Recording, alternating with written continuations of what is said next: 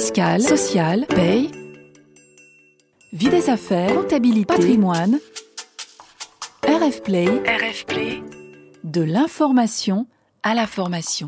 Les pratiques du management. Les pratiques du management. Nombreuses sont les tâches pour lesquelles les RH et les managers ont besoin d'échanger, de collaborer. Il s'est même parfois dit que les managers sont les premiers RH de l'entreprise, présentation qui ne plaît pas à tous, ni côté RH ni côté management. Il n'en demeure pas moins que RH et managers sont les relais de la stratégie de l'entreprise et que les managers sont le relais de la stratégie RH. On voit donc bien que le binôme RH-manager constitue un rouage essentiel dans l'entreprise et pourtant il arrive que ça coince. Comment faire pour fluidifier cette relation, l'enrichir? C'est ce que nous allons voir avec Aurélie Durand, coach, psychologue, ex-consultante, fondatrice d'Ajadi. Aurélie, bonjour. Bonjour Frédéric pour comprendre ce qui peut faire que ça ne fonctionne pas parfois et ce qui peut faire que la relation sera fluide et constructive, commençons par ce que les uns attendent des autres.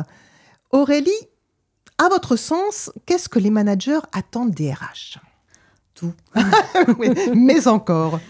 Et rien que c'est la faute du RH. Oh, je l'ai dit. Non, les managers, euh, trêve de plaisanterie. Le binôme est effectivement extrêmement, euh, extrêmement clé dans l'entreprise, puisque c'est le binôme qui est en charge de l'être humain. Et euh, de, facto, bah, qu'est-ce qu'attendent les managers? J'ai envie de dire, il faut demander à chaque manager ce qu'il attend. Euh, et ça dépend de l'entreprise dans laquelle se situe le manager. Mais souvent, effectivement, le RH est là pour soutenir le manager dans son rôle de manager, à la fois euh, sous l'aspect législatif, légal, puisque c'est le RH qui est quand même garant de ce cadre et au complexe du droit social. Euh, et euh, j'ai envie de dire, le manager, il attend que le RH lui solutionne tous les problèmes humains que lui-même n'a pas pu solutionner. D'accord. Donc, il attend, je vais dire, du légal, en, mm. caricature un peu, et il attend de un soutien, une expertise humaine aussi. Voilà, de l'expertise humaine, oui. Face à ces managers en attente, en réciproque, en retour, qu'est-ce que les RH attendent des managers? Qu'ils les écoutent c'est-à-dire qu'ils soient écoutés par les managers. Parce que je pense qu'un des points, enfin pareil, c'est caricatural, mais je pense qu'une des plus grosses difficultés, c'est que les RH sont dans un rôle central, mais souvent cachés derrière. Euh, quand je dis derrière, c'est au sens où euh, un certain nombre de leurs préconisations ne sont pas toujours entendues ou alors ils sont perçus comme des empêcheurs de tourner en rond par les managers. Donc c'est assez difficile. Donc je pense que les RH attendent une forme de respect. Euh, alors je ne dis pas que les managers ne les respectent pas, mais une, une, un partenariat, une relation partenariale, de façon à ce qu'ils puissent bah, réellement apporter leur valeur ajoutée, à savoir permettre aux managers d'être à la quintessence de l'accompagnement humain euh, grâce à leur expertise. Alors pourquoi ça coince? Bah, je parlais de respect, je parlais de, je parlais de relations partenariales. Euh, ça coince parce qu'à un moment donné, comme on vient de le dire, les enjeux sont contradictoires. C'est-à-dire que le manager va être sur un temps plutôt court, opérationnel. Le RH a son temps juridique, a ses contraintes juridiques qui l'empêchent aussi de dire des choses de, parfois ou d'accélérer certaines procédures.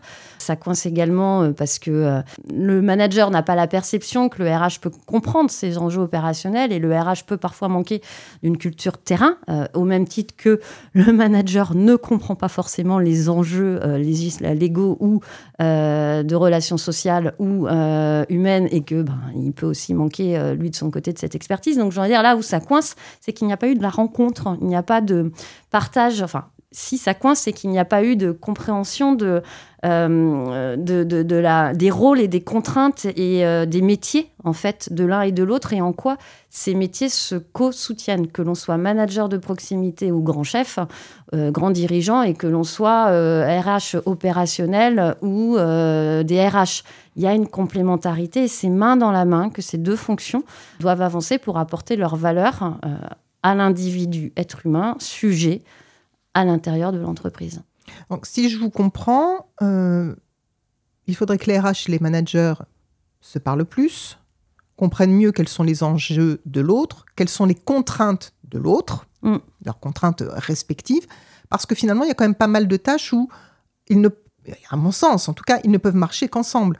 Un recrutement, si on veut qu'il fonctionne bien, je prends le thème du recrutement parce qu'on sait au, combien, au combien pardon, c'est sensible actuellement, on va partir de la fiche de poste en passant par vraiment le, recrutement, l'onboarding et puis bon l'intégration, enfin tout l'onboarding. C'est pas euh, chacun de son côté, c'est vraiment ensemble qu'on va le faire. Alors comment, pour le recrutement, pour autre chose, comment faire pour que euh, ces hommes, ces femmes de ces fonctions se rencontrent et arrivent à se comprendre, à travailler ensemble? Alors, quand vous dites comment faire, c'est, euh, je dire, euh, du haut de la baguette magique, c'est l'organisation qui déjà doit euh, reconnaître et, placer c'est la fonction RH comme étant une, une fonction business partner, pas une fonction. Alors, c'est une fonction support comme c'est les mots euh, euh, actuels. Euh, mais ça, qui dit support dit pas que c'est la fonction centre de coût qui mm. empêche de tourner en rond et qui doit être instrumentalisée par la fonction plus opérationnelle business qui ramène de l'argent et, et qui dit au RH il n'y a qu'à faucon. Et au même titre, les RH n'ont pas, sous prétexte qu'ils sont fonction support, expert et sachant, euh, à ralentir euh, des contraintes opérationnelles, ou en tout cas des besoins, enfin à ne pas se mettre en mouvement pour euh, enfin, en tout cas, on donnait la perception qu'il n'y a pas de mise en mouvement rapide pour répondre aux contraintes opérationnelles. Donc, cette notion de business partner, elle est importante et c'est à la structure, c'est au cadre de, repositionner cet équilibre des forces. c'est ensemble et c'est pas l'un au-dessus de l'autre ou l'autre en dessous de l'autre de, l'un. Après, bah, comment on fait? Bah, c'est, une histoire de rencontre d'individus. C'est-à-dire qu'à un moment donné, euh, au-delà, c'est une compréhension de quelle est la valeur ajoutée du service, qu'est-ce que permet le service à, RH aux opérationnels. Et après, c'est euh, euh, mettre en place le maximum de rencontres possibles comme des euh, définitions d'objectifs communs, comme des parcours de formation commune ou des réflexions communes, de façon à ce que les uns et les autres apprennent à travailler ensemble. Et si je reprends cet exemple de recrutement, une fiche de poste, elle se co-construit, un choix de cabinet ou de, de cible de recrutement se co-construit, et ça veut dire que c'est en partenariat qu'on cherche ou pas le fameux mouton à cinq pattes et qu'on ajuste, parce que les uns ne sont pas là pour empêcher de faire tourner le monde des autres, et vice-versa. Euh, nous sommes deux, euh, ou en tout cas en alliance, face à une situation complexe de recrutement comment ensemble y arrivons-nous? C'est-à-dire qu'il va y avoir une histoire de posture pendant les entretiens, il va y avoir une histoire de réactivité dans les agendas, et ça, ça dépend autant des opérationnels que du RH.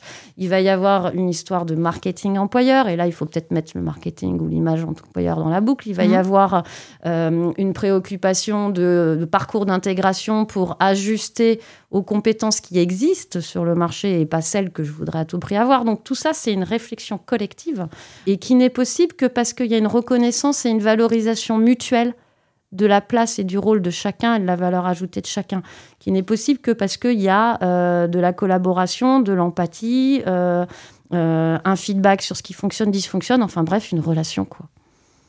Et partant de là, on va pouvoir se faire confiance et on va pouvoir avancer, c'est ça? Ça, c'est l'hypothèse, effectivement. Mm. Euh, et là, on réouvre la, case de, euh, à base de toute collaboration, il y a la confiance, et à base de confiance, il y a le respect. Et euh, une relation, dans toutes les entreprises, les relations partenariales sont clés, mais les RH ont une grande, un grand enjeu, c'est que c'est avec l'ensemble des fonctions qu'elles doivent être en partenaire et avec l'ensemble des niveaux hiérarchiques. Alors, on l'a, on l'a parfois dit dans, le podcast, la fonction des, managers, elle a beaucoup évolué dans, au fur et à mesure des années. On appréhende le management différemment euh, qu'il y a quelques années. On a beaucoup insisté sur la formation aussi nécessaire des managers. Est-ce qu'il n'y a pas aussi une aide à apporter au RH Parce que moi, j'ai l'impression que aujourd'hui, euh, la fonction RH, elle a aussi beaucoup évolué. Les attentes sont très fortes vis-à-vis -vis des RH qui ne sont pas moins fatigués que les managers, même si j'ai souvent dit que les managers étaient fatigués, je crois que les, RH le sont tout autant. Et vient là-dessus s'ajouter cette fameuse intelligence artificielle, ces chatbots, etc., dont on voit bien que dans les entreprises, ils vont traiter un certain nombre des demandes, notamment qui étaient faites actuellement, qui étaient assurées, des tâches qui étaient assurées par des RH. Donc mmh. ces RH, ils vont monter en compétences. Comment ça va se passer, cette montée en compétences, notamment vis-à-vis des managers? Quelles précautions sont à prendre par rapport à ça pour que cet équilibre reste? Ah ben là, vous mettez en lumière que, grâce, ou à cause, je dirais grâce à l'intelligence artificielle, nous allons euh, tous effectivement monter d'un cran dans nos expertises. Euh, là, on parle des RH, mais en fait, euh, les managers dans leur job aussi. Hein, Tout à fait. Le sujet. Et quand vous parlez des chatbots, oui, maintenant, les réponses aux questions sur les congés ou les réponses aux questions sur comment je fais dans telle situation, effectivement, un, un chatbot ou une intelligence artificielle peut en donner, sachant que ça sera jamais très contextualisé, mais il peut faire un, premier, niveau de un, premier niveau de service, j'ai envie de dire, de réponse.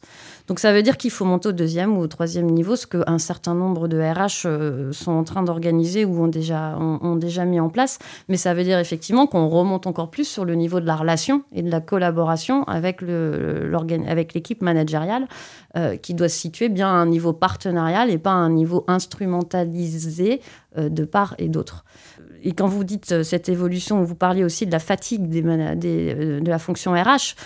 la fonction RH, elle est quand même, elle reflète l'évolution des changements sociaux et économiques du pays. On est passé il y a, enfin, il y a un siècle c'est euh, la, fonction RH, c'était de l'administration du personnel, mmh. où on comptait, le, voilà, on comptait les gens, enfin je caricature. On parlait de service du personnel, voilà, au, mieux. au, mieux. Voilà, après on a évolué avec toute la législation du travail, puis après effectivement il y a toute l'ouverture autour, euh, autour du bien-être qui apparaît. Maintenant il y a l'intégration de ces nouveaux, euh, de l'intelligence artificielle, mais il y a aussi l'intégration de la prise en compte de l'inclusion, de la diversité, de la santé mentale, des nouveaux modes de, du flex office, de la semaine de 4 jours. Enfin bref, dès qu'il y a une évolution sociétale, les premiers qui sont sur la ligne, ce sont les RH. Et on attend d'eux qu'ils soient déjà experts avant de. Alors que même sont pris dans le tourbillon. Donc la gestion, euh, enfin la prise de hauteur dans la fonction RH, elle est d'autant plus critique. Euh, mais il y a aussi beaucoup de tolérance euh, à avoir vis à -vis de cette fonction pour lui laisser le temps de monter sur cette expertise et qu'ensemble, euh, nous définissions, euh, enfin, qu'ensemble, voilà, les RH et les managers puissent définir le, chemin à parcourir. Et sans parler qu'il faut embarquer le dialogue social, les IRP, enfin, que c'est. Euh, donc, tout cela est extrêmement complexe. Donc, il fait, donc, que nous ayons une fonction RH fatiguée et qui doit apprendre à prendre soin d'elle au même titre qu'elle prend soin des autres, oui, et que nous ayons des managers qui soient en ouverture vis-à-vis de cette fonction RH pour accueillir leurs réflexions, leur positionnement, leur, leur, leur, euh, mise en garde, leur, questionnement comme étant euh, dans un but de valeur ajoutée, oui, ça serait euh, soutenant. Et est-ce que c'est justement cette constitution d'un vrai binôme que vous avez évoqué au début qui va permettre, et ça vous l'avez évoqué aussi tout à l'heure, aux managers de se tourner vers les RH quand parfois ils ont, non pas vis-à-vis de leurs équipes, mais eux en tant qu'individus, besoin d'un soutien, euh, j'allais dire, humain, par exemple pour gérer une difficulté personnelle, enfin personnelle dans le cadre professionnel, hein, j'entends, elle pourrait être personnelle aussi, mais enfin personnelle dans le cadre professionnel, des tensions ou dans leurs équipes, des tensions, etc. Est-ce que c'est grâce à ça que les managers vont s'autoriser à aller demander de l'aide au RH alors là, vous le soulevez à l'autre, effectivement, le point que dans de nombreuses situations, les managers euh, ne peuvent pas agir seuls, ou en tout cas ont besoin d'un tiers extérieur qui les aide à prendre de la hauteur dans des situations conflictuelles, ou effectivement, ou de charge de travail. Euh, et ce tiers, euh, c'est souvent le RH qui joue le rôle. Donc oui, c'est la relation de confiance de partenariat qui va permettre cela. C'est vraiment un binôme de confiance et de sécurité psychologique qui doit s'installer entre le manager et son RRH ou euh, la structure RH. Donc, euh, et ça, c'est, comme quand on parle de relation, on est deux à chaque bout du tuyau de la relation. Euh, donc, ça marche des deux côtés. Ça dépend du profil du manager, ça dépend du profil du RH. Il y a une rencontre à réaliser. et cette rencontre, chacun a ses rôles et a ses responsabilités pour la réussir. Euh, et c'est important de pouvoir en parler, de pouvoir se dire quels sont les attendus de l'un et de l'autre, quelles sont les limites du rôle, quelles sont les, euh, qu'est-ce que, quelle est la vision commune qu'on développe aussi, où est-ce qu'on est d'accord, où est-ce qu'on n'est pas d'accord. Donc après, ça, c'est toute la qualité euh, relationnelle. Et le fait de pouvoir faire cela fera que effectivement, le manager, en cas de difficulté, naturellement se tournera vers son partenaire RH, qui à ce moment-là sera euh, légitime à ses yeux pour pouvoir l'aider à prendre de la hauteur et l'aider à prendre du recul. Au même titre que le RH pourra se sentir légitime de solliciter son manager ou en tout cas d'interpeller son manager s'il observe des prises de décision qui à court terme font sens pour l'équipe parce qu'il faut à tout prix nommer quelqu'un et qu'il n'y a que un tel qui est mmh. disponible, mais qui à moyen terme peuvent avoir des conséquences sur la motivation du reste de l'équipe, sur une problématique de dynamique collective, sur un parcours de carrière, etc. Donc, encore une fois, la difficulté entre, dans ce binôme, c'est le court terme, moyen, long terme. Enfin, c'est la gestion du temps, donc qui n'est pas sur le même rythme. Et puis, euh, une résistance au changement aussi, peut-être que l'on peut observer dans les deux parts liées à la législation, qui fait qu'effectivement, des choses que le manager rêve ne peuvent ne pas arriver. Euh, et là, ça peut, voilà, parfois mettre des cailloux dans le tuyau de la relation, empêcher que la confiance s'installe, et c'est dommage et au RH, dans ce cas-là, d'avoir la clarté de dire qu'il y a des choses dont il est obligé d'être le relais parce que c'est la réglementation qui est comme ça, qu'on peut comprendre qu'elle soit difficile à comprendre et à appliquer, mais qu'en tout état de cause, euh, il y a des choses qu'il ne peut pas valider. Oui, et dans la manière de le dire, d'utiliser les bons principes de reformulation et de compréhension du point de vue de l'autre pour maintenir son assertivité et exprimer effectivement ces limites-là. Alors, pour conclure, Aurélie, à votre sens, qu'est-ce qu'il serait bon de lâcher ou est-ce qu'il serait bon de s'approprier dans cette relation pour qu'elle soit fluide et qu'elle s'enrichisse? Ah bah de s'approprier le plaisir, comme dans toute relation, c'est le plaisir de travailler ensemble. Donc euh, ça, effectivement, euh, s'approprier euh, ben, la reconnaissance de la valeur ajoutée que chacun a, d'avoir voilà, de l'empathie, s'approprier du soutien, de l'encouragement réciproque, parce qu'on est tout, le monde est dans la, est, dans la même aventure, et s'approprier, oui, donc ce, ce, plaisir de travailler ensemble au-delà de la fonction, et de considérer qu'on est tous des joueurs de la même équipe, euh, et qu'il n'y en a pas un qui joue contre le camp de l'autre, euh, par contre, on a des positions différentes. Et il y en a qui sont peut-être attaquants et d'autres défenseurs, mais il faut les deux sur le terrain. Aurélie, je vous remercie pour votre analyse et vos réponses. De rien, Frédéric. Merci à vous de votre écoute. Je vous engage à retrouver les pratiques du management sur RF Play et les plateformes d'écoute. Vous pouvez également lire la tribune d'Aurélie dans la revue Courrier Cadre et consulter le blog de Jadi. Retrouvez tous les podcasts de RF Play et plus encore sur rfplay.fr.